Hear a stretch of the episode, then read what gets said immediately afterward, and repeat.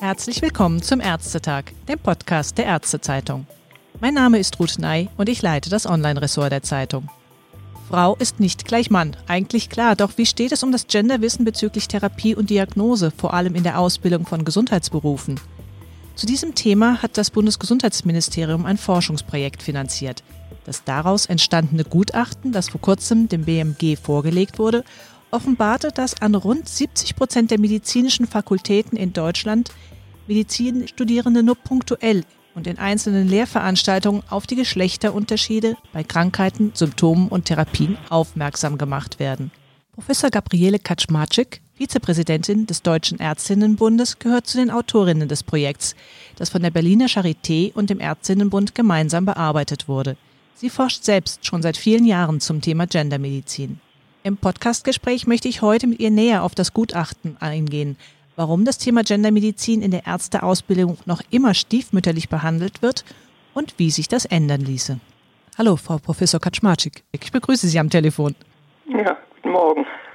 Das Thema Gendermedizin, das poppt ja immer mal wieder auf, besonders wenn es um Frauenherzen und Herzinfarktsymptome geht. Nun hat jetzt dieses jüngste Gutachten, das wir angesprochen haben, gezeigt, dass zwar Interesse vorhanden ist an dem Thema, aber das Wissen dazu dann doch letztendlich in Medizin, Pflege und Physiotherapie noch recht dürftig ist. Warum ist das eigentlich immer noch so, wo doch das Prinzip der Gendermedizin schon seit rund 20 Jahren diskutiert und erforscht wird? Ja, das ist schon richtig, aber der Weg in medizinische Lehrbücher und andere Lehrmaterialien ist traditionell langsam. Und nach meiner Einschätzung wird es länger als 20 Jahre dauern, bis es soweit ist, dass das allgemeines Wissen ist. Seitdem im Jahre 2004 Marianne Legato in den USA das grundlegende Werk, es sind zwei ganz dicke Bände, Gender Specific Medicine herausgegeben hat. Dazu kommt, dass die Gendermedizin, das ist nicht ganz falsch, zunächst mal aus der Frauenecke kam und lange Zeit fälschlicherweise mit dem Thema Frauenmedizin, Frauenheilkunde in Zusammenhang gebracht wurde. Das ist aber falsch. Es geht bei der Gendermedizin oder, wie wir auch sagen, geschlechtssensible Medizin um beide Geschlechter. Verstehen denn inzwischen überhaupt alle das Gleiche unter Gendermedizin? Vielleicht können Sie auch mal schildern, was bedeutet das für Sie? Denn Sie beschäftigen sich ja schon seit vielen Jahren mit diesem Thema. Der Ausdruck Gendermedizin umfasst alle denkbaren Aspekte, nämlich die biologischen, sozialen, ökonomischen und psychosozialen Aspekte von Krankheit und Gesundheit, von Krankheitsentstehung, unterschiedlichem Präventionsverhalten, zielführenden diagnostischen Maßnahmen, bei Männern und, und oder bei Frauen und vor allen Dingen auch die Kenntnis geschlechtsspezifischer Nebenwirkungen, besonders in der Arzneimitteltherapie. Wir hatten jetzt ganz am Anfang noch mal kurz erwähnt, dass vor allem im Zusammenhang mit der Herzinfarktsymptomatik darauf eingegangen wird, dass Frauen da offensichtlich ein bisschen anders zu sehen sind als Männer. Aber wo zeigt sich das denn noch mehr in der Medizin deutlich, dass Diagnose und Therapie geschlechterspezifisch betrachtet werden sollten, um eine geschlechtergerechte und damit auch optimierte Versorgung zu erzielen? Ja, ich komme nochmal zurück auf den Spruch der Bundesregierung, als das Gender Mainstreaming eingeführt wurde. Und da wurde gesagt, und finde ich sehr richtig, es gibt keine geschlechtsneutrale Wirklichkeit. Und das gilt natürlich besonders für die Medizin. Eine unterschiedliche Herzinfarktsymptomatik, die sein kann, aber nicht sein muss, da muss man auch vorsichtig sein, das Kind nicht mit dem Bade auszuschütten, ist inzwischen bekannt. Seit 1997, und ich wiederhole, 1997, die Bundesregierung auf Nachfrage der Opposition zu Details des Frauengesundheitsberichtes von Seiten der Bundesregierung erklärt wurde, Frauen hätten bei der Versorgung nach Herzinfarkt nicht die typischen, in Anführungsstrichen, Symptome, also die, die meist die Männer haben. Und daraufhin fing die Frauengesundheitsbewegung an, sich auch direkt der Medizin und der Kardiologie zu widmen. Es gibt inzwischen durch zunehmende Forschung zu geschlechtsbezogenen Unterschieden neue Erkenntnisse in vielen klinischen Fächern, ob das die Augenheilkunde ist, die Dermatologie, die Kardiologie, die Onkologie. Und diese Erkenntnisse werden auch in die Praxis eingehen und die werden auch umgesetzt werden können, wenn man das gerne will. Und das muss man auch. Ein aktuelles Beispiel kann ich Ihnen sagen, es gibt uns jetzt die Corona-Pandemie. Männer und Frauen infizieren sich fast gleich häufig. Männer erkranken jedoch viel schwerer und haben eine höhere Sterblichkeit. Die genauen Ursachen sind nicht bekannt. Hier tut sich eine riesen Forschungslandschaft aus, weil wahrscheinlich natürlich eine andere Reaktion des Immunsystems damit zusammenhängt. Und das Immunsystem ist schon länger bekannt, reagiert bei Männern und Frauen eben unterschiedlich. Und es zeigt sich jetzt zum Beispiel auch für Laien, die sonst von der Medizin vielleicht nicht so viel verstehen, an der Reaktion auf die Corona-Infektion. Und es wird sich möglicherweise auch zeigen bei der Evaluation der Nebenwirkung der Impfung. Ich finde es direkt fahrlässig, die Forschung und Lehre zur geschlechtsspezifischen Medizin nicht zu unterstützen und nicht weiterzubringen oder sogar den Sinn in Frage zu stellen, wie es kürzlich eine politische Partei tat. Den Sinn der geschlechtsspezifischen Forschung und auch der klinischen Anwendung dann in Frage zu stellen, ist blanker Unsinn. Ein weiterer Unsinn ist, tierexperimentelle Untersuchungen. Und ich weiß, wovon ich spreche. Ich bin seit vielen, vielen Jahren Mitglied der Berliner Tierversuchskommission. Tierexperimentelle Untersuchungen nur an einem in das experimentelle Protokoll besser hineinpassendem Geschlecht zu untersuchen, was immer noch leider meist geschieht. Stichwort männliche Mäuse. Okay, also es werden tatsächlich mehr männliche Mäuse oder fast nur ausschließlich männliche Mäuse fast verwendet? Fast ausschließlich männliche Mäuse. Und es ist auch ein Schlachtfeld, was sich da für mich aufgetan hat, weil ich angefangen habe, die Anträge praktisch mit abzulehnen. Ob die Behörde das dann schließlich macht, ist eine andere Frage. Darauf haben wir als Mitglieder der Tierversuchskommission keinen Einfluss. Wenn nicht beide Geschlechter untersucht werden. Und es ist ein Unsinn, eine Erkrankung, sagen wir mal eine rheumatische Erkrankung oder Autoimmunerkrankung äh, an männlichen Mäusen zu untersuchen. Eine Erkrankung, die häufig bei Frauen nachher in der klinischen Medizin auftritt. Da gäbe es viele Beispiele und da ist wirklich noch einiges zu tun und da muss dafür geworben werden, dass das geändert wird. In Amerika ist es übrigens längst geändert. NIH, die National Institute of Health Institution, gibt nur Gelder frei und diese Gelder sind äh, beträchtlich, wenn an beiden Geschlechtern auch tierexperimentell geforscht wird. Nur so kommen wir ja weiter. Und nicht immer mit dem Slogan, das haben wir immer so gemacht und wir haben die ganzen Vordaten da. Hier sind Innovationen und da sind auch mutige Forscher und Forscherinnen, die sich da gegen die altetablierten Lehrmeinungen durchsetzen, gefragt. Also es fängt schon ganz am Anfang der Forschung an. Aber trotzdem auch noch mal kurz nachgehakt. Ist es denn nicht inzwischen ein genereller Anspruch, dass nicht die Krankheit, sondern der einzelne individuelle Patient mit seiner Erkrankung betrachtet werden muss für eine optimale Behandlung? Also gar nicht mal nur der Blick auf Mann, Frau? Ja, also Sie sprechen die sogenannte personalisierte Medizin mhm. an. Und meines Erachtens schließen sich die geschlechtssensible Medizin und die personalisierte Medizin, die übrigens auch in der Praxis schon seit langem irgendwie unbewusst oder auch bewusst durchgeführt wird, die schließen sich meines Erachtens nicht aus. Im Gegenteil, das Spektrum einer möglichst effizienten Versorgung der gesamten Bevölkerung wird dadurch erweitert. Aber eine grundlegende Frage ist natürlich für jeden Niedergelassenen oder auch klinisch tätigen Arzt, Ärztin, wen habe ich hier vor mir, einen Mann oder eine Frau. Und dann kann es natürlich weitergehen. Ich habe jetzt einen männlichen Patienten vor mir, der muskulös und kräftig und athletisch ist und der nächste, der in die Sprechstunde kommt, ist ein kleines, hageres Büromännchen. und da fangen wir dann ja an. Und natürlich besonders auch in der Krebsmedizin ist man ja sehr weit schon auch mit der Etablierung ganz spezifischer Pharmaka gegen Krebserkrankungen, die auch sehr personalisiert erforscht und verabreicht werden. Das stimmt, da gibt es schon ganz spannende Daten dazu. Das ist ganz spannend, ja. Vielleicht jetzt auch nochmal mit dem Blick direkt auf das Gutachten. Was war denn daraus für Sie die wichtigste Erkenntnis? Denn da geht es ja darum zu schauen, wie weit hat sich das schon in der Ausbildung von jungen Medizinern oder auch in anderen Gesundheitsberufen etabliert? Ja, das Gutachten, und ich spreche jetzt besonders von der Humanmedizin, an dem wir als Ärzte im Bund mitgearbeitet haben, hat eigentlich das gezeigt, was ich schon erwartet habe. Es hat sich in den letzten Jahren in puncto Gendermedizin in der Lehre an den medizinischen Fakultäten mit ihren Universitätskliniken nicht viel bewegt. Wir hatten 2016 schon mal eine Kurzumfrage gemacht, die auch im Deutschen Ärzteblatt veröffentlicht wurde, dann unter dem Titel Noch in den Kinderschuhen. Es ist etwas besser geworden mit dem Angebot von Lehrveranstaltungen zu Gendermedizin Und man muss auch fairerweise berücksichtigen, und das steht auch in dem Gutachten drin, dass das Interesse einzelner Lehrkräfte, die Gendermedizin in ihrem Lehrgebot mit einzubeziehen, besonders fiel mir hier die Kardiologen und Kardiologinnen auf, ein Lob an dieser Stelle. Und auf der anderen Seite, und das ist jetzt der Punkt, auf den eigentlich das Gutachten auch abzielt, ist die meist fehlende strukturelle Verankerung der Gendermedizin in den Curricula der Ausbildung der Studierenden. Und zwar vom ersten Semester an. Was Hänschen nicht lernt, lernt Hans nicht mehr.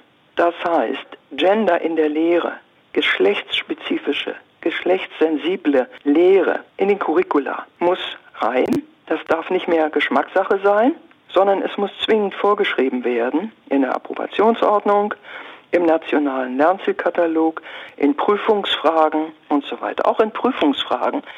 Denn ich meine, das Medizinstudium ist sehr überlastet. Die müssen ganz schön ran.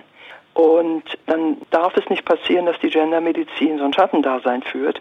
Es muss gelehrt werden und es muss eben auch geprüft werden. Man lernt ja doch immer meistens nur das, was auch geprüft wird. Mhm. Und dahin muss der Weg gehen, dass es dann so verankert wird. Hier hat sich ja auch gezeigt in dem Gutachten, dass die Modell- und Reformstudiengänge die Integration von geschlechtersensiblen Inhalten schon etwas besser hinbekommen haben als die traditionellen Regelstudiengänge. Woran könnte ja. das denn liegen? Ja, das stimmt. Ähm, wir freuen uns auch, dass wir das getrennt ausgewertet haben. Die Reformstudiengänge stehen nach unserer Erhebung etwas besser da. Wahrscheinlich durch individuelle Initiativen bei der Struktur der Curricula von jüngeren und zeitgemäßer eingestellten Entscheidungsträgern. Das ist meine Vermutung. Mhm. Und die Regelstudiengänge, die gehen erst nochmal in die traditionellen Wege, aber ich hoffe und könnte mir auch vorstellen, dass sich das mit der Zeit auch ändert. Wir haben ja eine ganze Reihe jetzt schon von Modell- oder reformierten Studiengängen. Übrigens Charité in Berlin fing ja damit an mit dem Reformstudiengang, in dem auch früh Praxis geübt wird. Also es darf nicht sein, dass jemand ein medizinisches Staatsexamen macht und wenn er die erste Blutabnahme macht, dass ihm so die Hand zittert, dass er dreimal daneben sticht. Das muss das auch früh ja. gelernt werden. Also der Zugang in die Praxis ist auch eben in den Reformstudiengängen eher gewährleistet. Also ich finde sie besser und wenn ich nochmal Medizin studieren würde oder Kinder hätte, die Medizin studieren, ich würde alles dran setzen, dass die in einen Reform- oder Modellstudiengang kommen. Was würden Sie denn, wenn Sie so drei, vier Punkte zusammenfassen würden? Sie haben das im Gespräch jetzt gerade schon auch angedeutet, wo das ansetzen muss, dass man die richtigen Schlüsse jetzt aus diesem Gutachten zieht, damit dieses Wissen an den Medizinfakultäten auch tatsächlich ankommt. Ja, wir haben in dem Gutachten ja auch Empfehlungen ausgesprochen an die Fakultäten und es geht darum, jetzt die strukturelle Verankerung in den Curricula voranzutreiben. Die Gendermedizin muss ein, einfach Bestandteil der Ausbildung werden. Und da sind natürlich Barrieren. Es sind auch Barrieren von Hochschullehrern, die sagen, wir haben gar kein Material dazu. Und es, kommen natürlich viele Argumente, die wir alle kennen, es, kommt aus der Frauenecke und ich achte ja schon immer darauf. Aber mir hat sehr gefallen, was die Kardiologen und Kardiologinnen gemacht haben. Hier haben wir nämlich acht explizite Fragen gestellt, die direkt die kardiologischen Probleme der geschlechtssensiblen Medizin ansprechen und haben die gefragt, lehren Sie das in Ihrer Vorlesung, Seminar, Kurse und so weiter. Da ging es natürlich in erster Linie Herzinfarktsymptome war eine Frage, aber auch Erkrankungen wie Takotsubu-Syndrom, die bei den älteren Medizinern gar nicht bekannt sind. Ja, ja, machen wir. Und also zu über 70 Prozent haben die Kardiologen und Kardiologen geantwortet, ja, wir lehren das. Und die geschlechtssensible Medizin hat ja auch praktisch in der Kardiologie, auch damals durch äh, Frau Regel-Sakrosek, durch die Gründung des Instituts für geschlechtsspezifische Medizin an der Charité, ihren Ausgang genommen. Aber es muss für alle Fächer gehen. Es gibt Publikationen zunehmend, die diese Unterschiede zwischen den Geschlechtern zeigen. Und da muss natürlich auch in der Ausbildung garantiert sein, dass die Studierenden auch mal mit solchen Publikationen vertraut gemacht werden. Es wird ja immer geredet von der Einheit von Forschung und Lehre. Wird immer darauf gepocht, das ist ganz wichtig. Aber es darf nicht sein, dass die Forschung praktisch parallel läuft und in der Lehre das irgendwie nicht ankommt. Es wäre notwendig, auch Lehrstühle, wir sind jetzt ja gerade dabei die Allgemeinmedizin etwas aufzupoppen, weil es da auch viel zu wenig Lehrstühle gibt, eben auch Lehr entweder Lehrstühle einzurichten für Gendermedizin oder Institutionen zu schaffen, die dieses etwas träge Rad der medizinischen etablierten traditionellen Ausbildung in Gange bringen, dadurch, dass die Gendermedizin praktisch in alle Fächer der Medizin, es gibt keine geschlechtsneutrale Wirklichkeit, in alle Fächer der Medizin reingetragen wird. Ob es die Rheumatologie ist, die Unfallchirurgie, die Dermatologie oder die Chirurgie. Chirurgie ist natürlich eine ganz besondere Sache, weil allgemeine Meinung ist, das ist nichts für Frauen. Das ist sehr wohl was für Frauen. Äh, früher wurde immer argumentiert, die Frauen könnten nicht so lange stehen im Operationssaal. Wissen Sie, kein Mensch hat sich darüber Gedanken gemacht, wie lange eine Verkäuferin im KDW stehen muss am Tag. Ja. Nein, das sind alles Ausgrenzungsargumente gewesen. Aber die jüngeren Mediziner und Medizinerinnen, die lassen sich das inzwischen nicht mehr sagen und streben natürlich ihre Karriere an. Und viele werden sich auch in der Zukunft durchsetzen aber sie brauchen eben auch eine Unterstützung und da liegt natürlich auch noch ein Hase im Pfeffer, wie man so schön sagt, weil die Meinungs- und Leitungsfunktionen der universitären Medizin fast noch ausschließlich in männlicher Hand sind. Das wäre jetzt auch meine sagen, Frage gewesen, ob diese schleppende Umsetzung durchaus auch noch damit zusammenhängt, durch den Blick der Versorger, also dass die, einfach die ja. Lehr-, Meinungs- und Leitungsfunktion in der Medizin ja doch noch stark von Männern geprägt ist. Ja, davon gehe ich mal aus, dass das so ist. Wir haben 36 deutsche medizinische Fakultäten und die Leitung dieser Fakultäten wird vollbracht von 34 Dekanen und zwei Dekaninnen. Und die wichtigsten klinischen Lehrstühle, wir haben ja doch auch mal eine Erhebung gemacht vom Deutschen Ärztemond, die wichtigsten klinischen Lehrstühle und unabhängigen Abte unabhängig, da ist jetzt das Ausrufungszeichen dahinter, Abteilungsleiterstellen sind zu 13 Prozent mit Frauen besetzt bei fast 70 Prozent Studentinnen und 50 Prozent Studentinnen hatten wir schon vor 30 Jahren. Und Stichwort ist hier Medical Women on Top. Die Tendenz ist zunehmend, aber im Schneckentempo. Und wenn man das ausrechnet, dann ist die Parität 50-50 wahrscheinlich 2052 erreicht. Ja, da braucht man einen, einen langen Atem. Einen langen Atem. Zu lang. Und im Gegensatz zu anderen Fächern die, wo auch eine Frauenquote gefordert wird, ist in der Medizin der hochqualifizierte, habilitierte Nachwuchs. Wir haben 31 Prozent Oberärztinnen. Der Nachwuchs für diese Führungsposition ist vorhanden. Es ist halt eben immer noch auf der letzten Stufe diese berühmte gläserne Decke. Dann müsste Ihnen ja auch jetzt das neue zweite Führungspositionengesetz auf Initiative der Ministerinnen Giffey und Lamprecht, das das Kabinett jüngst verabschiedet hat, gerade ja recht sein. Aber malen da nicht die Universitäts- und Klinikmühlen doch noch ein bisschen anders als jetzt ein ja. anderes Wirtschaftsunternehmen? Ja, also das zweite Führungspositionengesetz ist natürlich ein Schritt in die richtige Richtung. Da kann man Frau Lamprecht und Frau Giffey nur beipflichten und sich auch praktisch bedanken. Leider ist aus verschiedenen gesetzlich etablierten Einschränkungen die universitäre Medizin nicht mit dabei. Da ist die Autonomie der Universitäten, die steht denen im Wege, was die Besetzung von Lehrstühlen, Berufungskommissionen für die Lehrstühle und so weiter angeht. Das ist sehr männerdominiert, obwohl die Ausbildung der Studierenden durch öffentliche Gelder, und zwar in beträchtlichem Umfang, finanziert wird und viele Hochschullehrer meist Hochschullehrer eben, auch Beamte auf Lebenszeit sind. Aber für die Medizin greift das nicht, noch nicht. Unsere Justizministerin Lamprecht hat mir versichert, die Medizin im Blick zu behalten, was mich gefreut hat.